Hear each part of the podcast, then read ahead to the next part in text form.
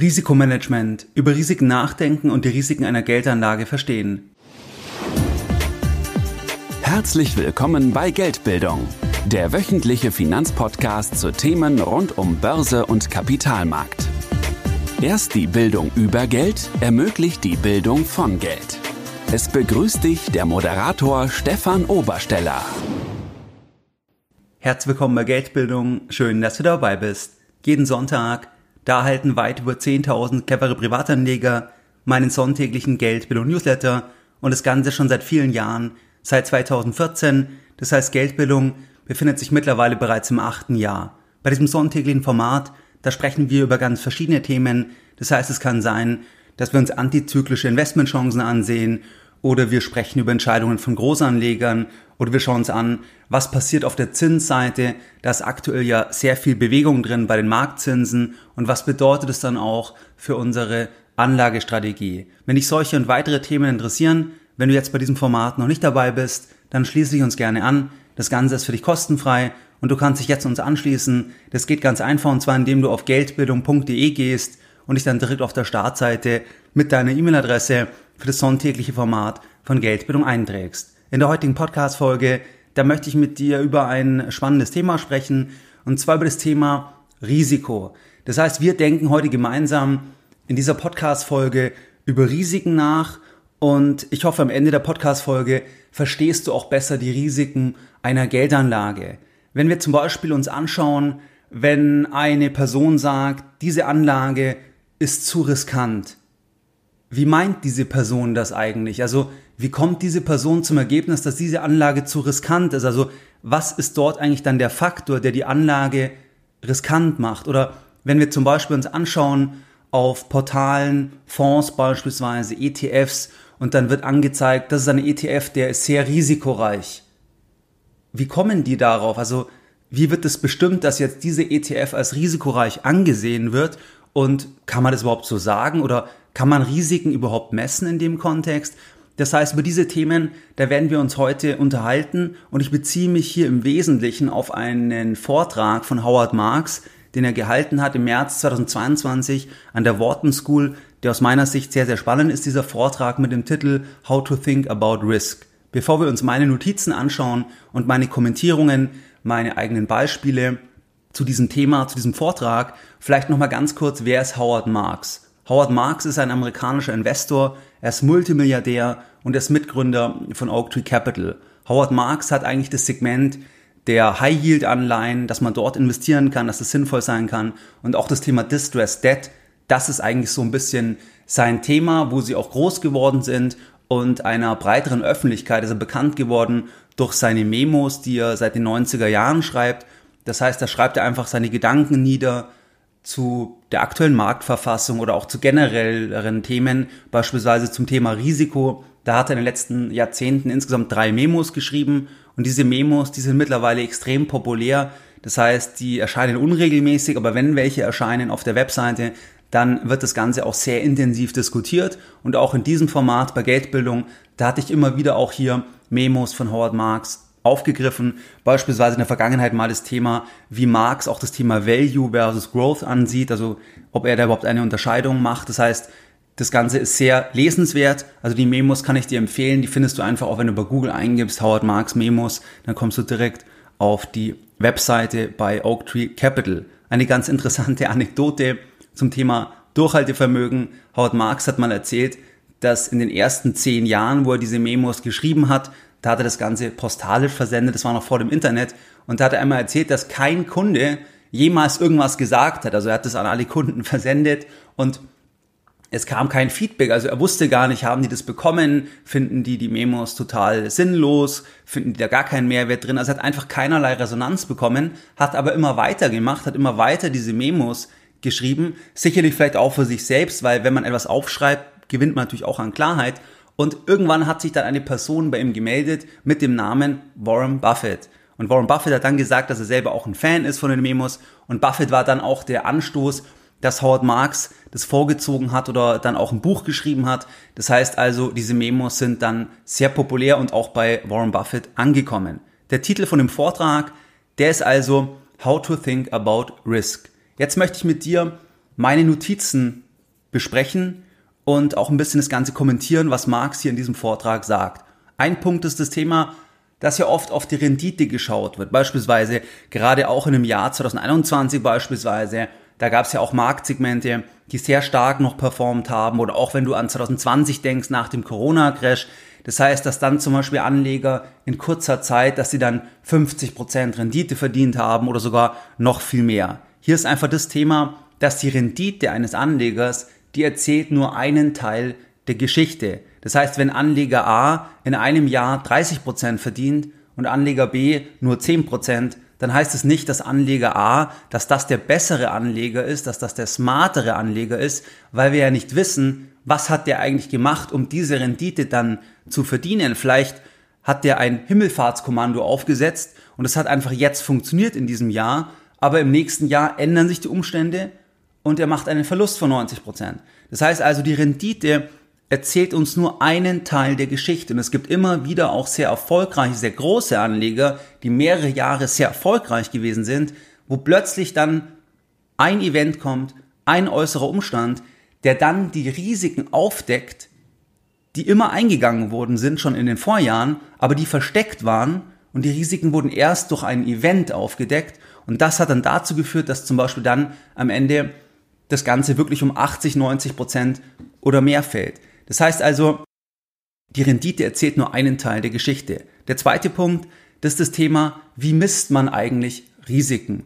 In der Finanzwissenschaft, da wird die Volatilität, die Standardabweichung, das wird als Risikomaß angesehen. Howard Marks geht davon aus, dass die Volatilität überwiegend deswegen als Maß verwendet wird, weil es quantifizierbar ist. Es ist aus Sicht von Howard Marks aber nicht das Risiko und er nennt hier ein Zitat von Einstein, was ich auch hier zitieren möchte, und zwar hat Einstein einmal Folgendes gesagt, Zitat Anfang, Not everything that counts can be counted and not everything that can be counted counts. Zitat Ende. Es gibt ein hochinteressantes Buch zu dem Thema der Messbarkeit, weil wir leben ja schon ein bisschen in einer Welt, wo man dann sagt, wenn du es nicht messen kannst, dann kannst du es nicht managen.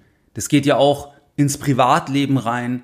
Das geht in unsere Gesundheit ja immer stärker rein, dass man alles messen kann oder immer mehr versucht zu messen, um das dann zu optimieren. Und grundsätzlich ist ja dieses Thema, erst muss ich es messen, dann kann ich es managen und verbessern. Das ist ja erstmal richtig. Die Frage ist, ob man wirklich alles messen kann oder ob dann immer das Maß auch das Richtige ist, was man dann gefunden hat, wie jetzt beispielsweise bei der Volatilität. Und es gibt da ein super Buch, was ich als Hörbuch bei Audible gehört habe, und zwar heißt es The Tyranny of Metrics. Da geht es wirklich dann darum, warum teilweise diese Metriken, die man versucht zu finden, warum das dann wirklich eine, eine Art Tyrannei sein kann. Also kann ich wirklich empfehlen zu diesem Thema. Wenn wir jetzt zurückgehen zur Volatilität, dann ist es ja ganz einfach so, dass die Volatilität in der Krise, im Crash, geht die nach oben. Das heißt, das Risiko, wenn wir das als Risikomaß nehmen, geht nach oben im Crash, in der Krise. Aber nachdem der Crash passiert ist, nachdem wir 20, 25, 35 Prozent gefallen sind, wie beispielsweise im Corona-Crash beim S&P 500, da schießt die Volatilität nach oben. Jetzt ist die Frage, wenn wir 20, 25, 30, 35 Prozent gefallen sind bei einem Index, ist dann das Risiko größer, wenn wir kaufen? Ist das Risiko gestiegen, wenn wir dann kaufen, nachdem wir einen Abschlag haben von 20, 25, 30, 35 Prozent? Oder ist nicht eigentlich so, dass die Renditeerwartung jetzt höher ist, weil wir uns auf einem tieferen Niveau einkaufen. Und hier ist natürlich die Volatilität jetzt nicht der Weisheit letzter Schluss. Ich drehe das eigentlich immer um. Das heißt, die Volatilität ist eher ein Maß auch für die Angst. Und wenn die Angst raufgeht, die Volatilität geht rauf, die Kurse fallen, dann gibt es besonders große Chancen. Und damit befinde ich mich auch in bester Gesellschaft, weil beispielsweise der Fondsmanager, der ehemalige Fondsmanager Peter Lynch wurde einmal gefragt, ob er besorgt sei über die aktuelle hohe Volatilität. Und daraufhin sagte er folgendes, Zitat Anfang, I love volatility. Zitat Ende. Das heißt, Volatilität als Risikomaß führt uns ein Stück weit in die falsche Richtung. Als cleverer Geldbilder, als langfristiger Anleger, der auch mutig ist. Weil wir dann, wenn es besonders interessant ist, sagen, wir machen nichts oder wir würden dann sogar auch Positionen reduzieren. Und da gab es auch im Corona-Crash, gab es auch Anleger, also größere Anleger oder auch so Versicherungsthemen, die dann halt sagen, jetzt ist die Volatilität so rauf, jetzt ist das Risiko so raufgegangen, jetzt müssen wir reduzieren. Und die dann wirklich zum Tief im Endeffekt verkauft haben, weil da die Volatilität eben ein hohes Risiko anzeigt, obwohl es eigentlich genau andersrum ist. Und Warren Buffett hat mal ein schönes Beispiel gebracht, und zwar, dass es im Bereich Farmland zum Beispiel, also im Bereich Land, dass es da keiner so sehen würde. Also wenn der Landpreis, wenn der plötzlich einbricht, dann würde ja der Farmer nicht sagen, jetzt mache ich nichts mehr, jetzt ist das Risiko höher, sondern der Farmer würde ja sagen, der eine Farm schon hat und zum Beispiel zukaufen möchte, der würde sagen, ja, ist ja wunderbar. Wenn jetzt das Farmland eingebrochen ist, dann kann ich ja mehr kaufen für mein Geld. Das heißt, ich bekomme mehr für mein Geld. Also da würde intuitiv das niemand so sehen, dass das Risiko höher ist, wenn die Volatilität raufgegangen ist. Aber im handelbaren Bereich wird es auch zum Beispiel so gesehen, weil es auch so angezeigt wird. Das heißt, wenn du zum Beispiel auf bestimmten Plattformen bist, wo dann zum Beispiel ETFs angezeigt werden, wo man dann sich anschauen kann, was sind die Daten von dem ETF etc., dann gibt's ja oft auch so Ampeln, wo dann gesagt wird, das ist jetzt hier ein ETF mit einem sehr, sehr hohen Risiko, dieser ETF hat ein geringeres Risiko. Und wie kommen die denn zu dem Ergebnis? Also wie kommen die zu dem Ergebnis, dass dieser eine ETF jetzt ein höheres Risiko hat im Vergleich zu einem anderen ETF? Da brauchen die ja irgendeine Metrik. Und da verwenden die dann auch die Volatilität, weil man das Ganze halt messen kann. Man kann es messen, es ist einfach eine Hilfe und dann sagt man, das ist dann ein riskanteres Produkt und das kann im Ergebnis eigentlich auch dann am Ende in die Irre führen, beziehungsweise die Volatilität ist einfach nicht ein geeignetes Kriterium und ich sehe Volatilität eher auch als Chance, weil es ja heißt, dass es große Ausschläge gibt. Das heißt, dass Mr. Market auch mal sehr, sehr nervös ist, sehr, sehr ängstlich ist, sehr, sehr panisch ist. Und das ist dann natürlich eine Chance, wenn man, wenn man selber nicht ängstlich ist.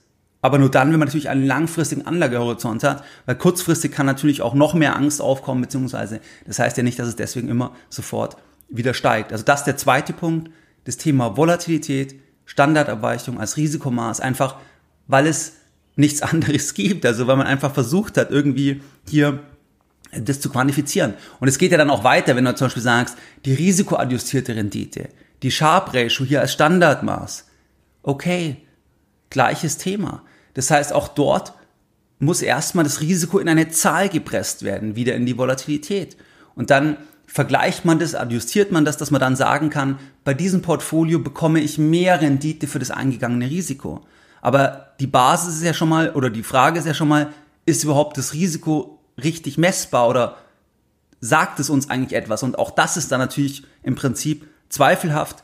Und Buffett und Manga, die hatten sich auch mal schön geäußert zum Thema der Volatilität, also dass da viele draufschauen, dass man da auch sehr viel damit rechnet, zum Beispiel im Studium, dass Buffett seit Jahrzehnten darüber nachdenkt, was man eigentlich daraus ableiten kann und er ist bisher zu keinem Ergebnis gekommen. Das heißt, für sie hat zum Beispiel die Volatilität überhaupt keine Bedeutung. Also es ist eher, wenn ein Vorteil, weil es eben diese Ausschläge, Ausschläge gibt, aber es ist auf keinen Fall irgendwie ein, ein, ein Kriterium, mit dem sie dann arbeiten, wo sie dann sagen, das kaufen sie jetzt nicht, weil da die Volatilität zu hoch ist, sondern sie haben Investments, wo einfach die Volatilität extrem hoch ist und bei anderen ist sie halt dann geringer, aber das ist nicht der Grund, warum sie etwas kaufen. Also es ist kein, kein Kriterium, was für sie eine Relevanz hat. Dann das, der nächste Punkt, das ist das Thema, was ist dann eigentlich das Risiko? Risiko ist aus Sicht von Marx die Wahrscheinlichkeit, dass ein negatives Event eintritt. Das wichtigste Risiko in der Investmentwelt für uns als Anleger, das ist das Risiko, dass wir permanent Kapital verlieren, also der permanente Verlust von Kapital. Und permanent ist da das entscheidende Wort, weil die Preise fluktuieren. Das heißt, eine Anlage, die in einem Jahr 20% fällt, die muss nicht riskant sein, sondern es ist erst dann riskant, wenn wir eben permanent Kapital verloren haben. Und wenn wir einen sehr langen Anlagehorizont haben, von 10, 12, 15 Jahren oder sogar noch länger, dann reduzieren wir natürlich die Gefahr, dass wir permanent Kapital verlieren wenn wir ein breites Marktportfolio haben, weil wir natürlich dann ja auf die Weltwirtschaft setzen. Und kurzfristig kann alles Mögliche sein. Das kann sein eine Rezession, das kann sein ein geringeres Wachstum, das kann alles sein. Aber ganz langfristig setzen wir darauf, dass eben wir das Wachstum abgreifen als Anleger, als Aktionäre. Und wir setzen darauf, dass es eben der Welt in 10, 15, 20 Jahren besser gehen wird, dass die Unternehmensgewinne in 10, 15, 20 Jahren insgesamt betrachtet, dass die höher sein werden und dass die höheren Unternehmensgewinne, dass das auch reflektiert wird dann am Kapitalmarkt. Und da reduzieren wir das Risiko dann erheblich, dass wir am Ende permanent Kapital verlieren. Genauso auch, wenn du zum Beispiel einzelne Themen hast, wo du eben eine sehr starke Überzeugung hast, wo du das genau beurteilen kannst, den Investment Case, und du hast einen langen Anlagehorizont, dann treibt natürlich auch das Business langfristig den Aktienpreis. Und wenn das Business einfach erfolgreich ist, wenn es funktioniert, wenn es auch schwierige wirtschaftliche Zeiten überstehen kann, wenn das Unternehmen zum Beispiel nicht extrem viel ähm, Schulden hat beispielsweise, dann treibt der Geschäftserfolg den Aktienpreis. Und wenn der Geschäftserfolg in 10, 15, 20 Jahren viel, viel höher ist, also wenn das Unternehmen jedes Jahr schön wächst, dann wird auch der Aktienpreis das reflektieren. Und kurzfristig kann natürlich alles Mögliche passieren, weil dann ja auch wiederum die Brille entscheidend ist. Also wie schauen Marktteilnehmer auf die Gewinne etc. Das ist dann wieder die Marktstimmung. Aber das ist im Prinzip dann nicht so relevant, was Mr. Market uns kurzfristig zuruft.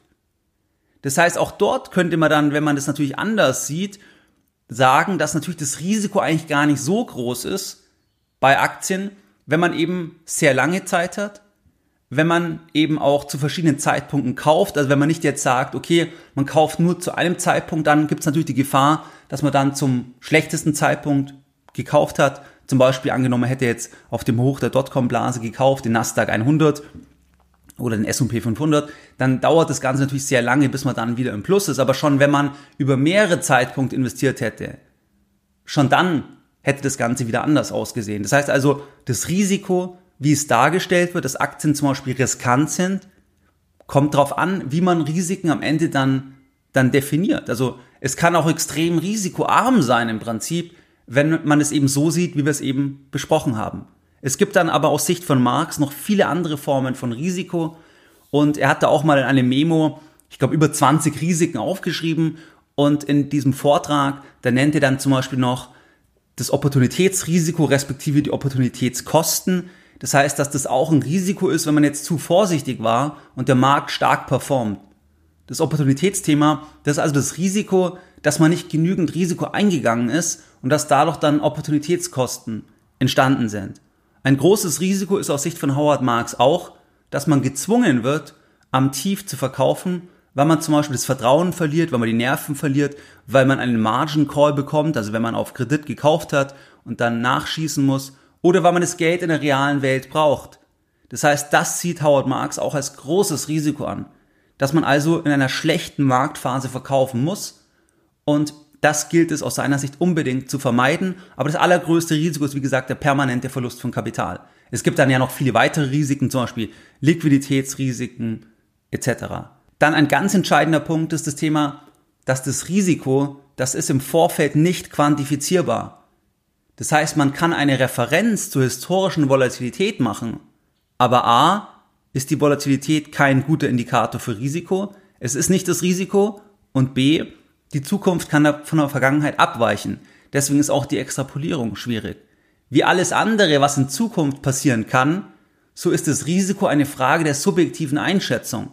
Das heißt, auch wenn Zahlen genannt werden, zum Beispiel, dass gesagt wird, die Wahrscheinlichkeit liegt bei 20%, Prozent, dass XY passieren wird, so tarnt sich ja die Zahl als quantifizierte Einschätzung. Aber das Ganze bleibt subjektiv, weil weil einfach diese subjektive Einschätzung, die wird in diese Zahl gepresst. Viele Modelle benötigen eine Quantifizierung von Risiken, damit diese Variable, also das Risiko in das Modell eingehen kann. Und aus Sicht von Howard Marks ist das gar nicht möglich. Das heißt, er hält von all diesen Modellen extrem wenig, die zum Beispiel dann irgendwie als Inputvariable das Risiko benötigen. Weil er sagt, was bedeutet Quantifizierung? Quantifizierung bedeutet aus Sicht von Howard Marks, es kann gemessen werden der zukünftige Rückgang, der kann nicht gemessen werden, weil niemand das wissen kann im Prinzip. Und zweitens, es kann zwar als Zahl ausgedrückt werden, aber es bleibt dann einfach die subjektive Einschätzung ausgedrückt als Zahl. Howard Marks beschreibt hier ein Meeting und zwar ein Kunde von ihm, ein Staatsfonds, der bat ihn, an einem Advisory Komitee teilzunehmen und zwar mit der Diskussion, wie der Staatsfonds für die nächsten 30 Jahre Kapital investieren sollte. Und dann war eine Regel von dem Staatsfonds, dass sie ein Portfolio bauen, dass nicht mehr als 30 Prozent fallen kann in einer Krise. Also maximal 30 Prozent fallen. Das ist so, das war ganz wichtig, das war eine Grundregel für den Staatsfonds. Die Berater des Fonds, die legten dann mögliche Portfolios offen, die das Kriterium erfüllen. Marx sagte dann, woher soll man das wissen? Man kann natürlich eine Simulation mit Daten der Vergangenheit berechnen, jedoch sagt es nichts über die Zukunft aus. Das heißt, niemand kann sagen, dass das gegebene zusammengestellte Portfolio, dass nicht auch deutlich mehr fallen kann. Das heißt, abseits jetzt von T-Bills, kurzlaufenden US-Staatsanleihen, wird es sehr, sehr, sehr, sehr schwierig, hier Aussagen zu einem maximalen Drawdown zu treffen, weil man es einfach nicht abschließend sagen kann. Also es könnte auch 35% fallen oder 40% fallen. Das heißt also, das ist einfach dann ja wieder der Situation geschuldet, weil das Risiko nicht quantifiziert werden kann. Man kann das nicht in eine einzelne Zahl pressen. Dann sagt er weiter, dass das Risiko selbst auch im Rückspiegel nicht quantifizierbar ist. Das heißt, man kauft etwas für 100, ein Jahr später verkauft man es für 200 und jetzt die Frage, ist das riskant gewesen? War es ein sicheres Investment, das sich sicher verdoppeln würde von 100 auf 200 oder war es einfach Glück? Man weiß es nicht. Man kann die Qualität einer Entscheidung nicht am Ergebnis beurteilen. Fazit, selbst im Rückspiegel sind Risiken nicht quantifizierbar und daher sind die allermeisten Modelle aus Sicht von Marx in diesem Zusammenhang komplett nutzlos. Der nächste Punkt ist das Thema, dass Risiko kontraintuitiv ist. Marx beschreibt eine Stadt, wo sie experimentiert haben und alle Ampeln entfernt haben und die Unfälle gingen dann runter. Obwohl man ja eigentlich denken müsste, jetzt haben sie alle Ampeln entfernt, jetzt ist ja eigentlich der Straßenverkehr gefährlicher. Die Menschen begannen sich aber durch das Fehlen der Ampeln vorsichtiger zu verhalten. Das Risiko einer Aktivität liegt nicht im Risiko der Aktivität, sondern im Verhalten der Menschen, die an der Aktivität teilnehmen, aus Sicht von Howard Marks. Beim Risiko von Investments, der glaubt ja auch, dass das Risiko durch das Verhalten der Marktteilnehmer wesentlich entsteht. Wenn Investoren glauben, dass eine Anlage kein Risiko hat, dann macht dies die Anlage riskant, weil die Investoren sich auf Basis von der Einschätzung entsprechend verhalten. Vor der Finanzkrise ging man davon aus, dass hypothekenbesicherte Wertpapiere, dass sie nicht in der Breite ausfallen können, weil dies noch nie der Fall war. Dies führte in Summe dann dazu, dass Investoren stark darauf setzten, weil sie eben die Einschätzung hatten, dass es nicht ausfallen kann in der Breite. Es entstand eine große Nachfrage nach Mortgage-Backed Securities und dann reduzierten die Emittenten ihre Standards und dies führte dann im Ergebnis zur Finanzkrise. Das heißt also, das Thema Risiko ist kontraintuitiv. Dann was auch ganz wichtig ist als nächster Punkt, was er nennt, das ist das Thema, dass das Risiko versteckt ist. Das heißt, ein Verlust ist, was passiert, wenn Risiko das Potenzial für Verlust auf ein negatives Event trifft.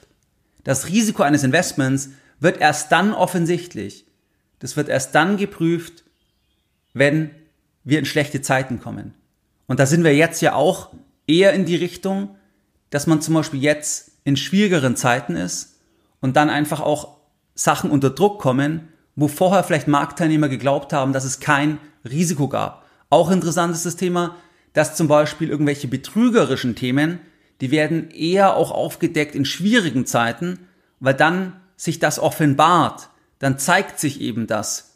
Da wird das geprüft, dann wird es getestet. War beispielsweise auch bei Bernie Madoff so, dass die Finanzkrise dann das offenbart hat, weil die Leute dann das Geld wollten und dann hat sich gezeigt, dass das Ganze halt ein Schneeballsystem ist, dass er das Kapital in der Form gar nicht hat, respektive gar nicht angelegt hat in der Form. Das heißt also, Risiko ist versteckt.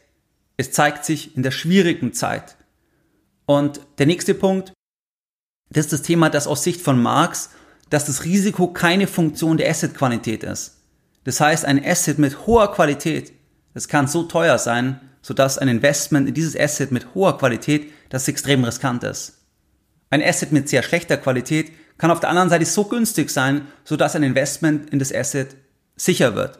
So ist Howard Marks ja auch in den Bereich High Yield und Distressed Debt gekommen, weil zur damaligen Zeit man gesagt hat, dass das gar nicht sinnvoll sein kann. Es kann doch nicht sinnvoll sein, Anleihen zu kaufen von Unternehmen, denen es nicht gut geht. Es kann doch nicht sinnvoll sein, Anleihen von bonitätsschwachen Unternehmen zu kaufen. Ich will doch lieber Anleihen von bonitätsstarken Unternehmen kaufen. Aber da kam Marx schon auf das Thema, Moment, es kann doch nicht sein, dass kein Preis tief genug ist, dass es interessant ist. Es ist doch eine Frage des Preises. Also auch wenn die Kreditqualität extrem schlecht ist, aber wenn der Preis zu tief ist, wenn die Yield zu hoch ist, damit, dann muss es doch irgendwann kippen. Dann muss doch irgendwann auch ein schlechtes Asset, ein schwaches Asset, ein interessantes Investment darstellen können, weil es entsprechend im Preis reflektiert wird. Auf der anderen Seite genauso eben mit der mit dieser hohen Assetqualität, da nennt er zum Beispiel immer die Nifty 50, wo es dann auch eben Unternehmen gab, wo man gesagt hat, da kann man nichts falsch machen, die werden herausragend immer weiter performen, kein Preis ist zu hoch. Das ist auch, wie er zum Beispiel eine Blase beschreibt, dass er sagt, wenn Marktteilnehmer sagen, dass kein Preis zu hoch ist, also wenn jeder Preis richtig ist, weil einfach das Unternehmen so großartig ist, dann ist es auch ein Zeichen von einer, von einer Blase.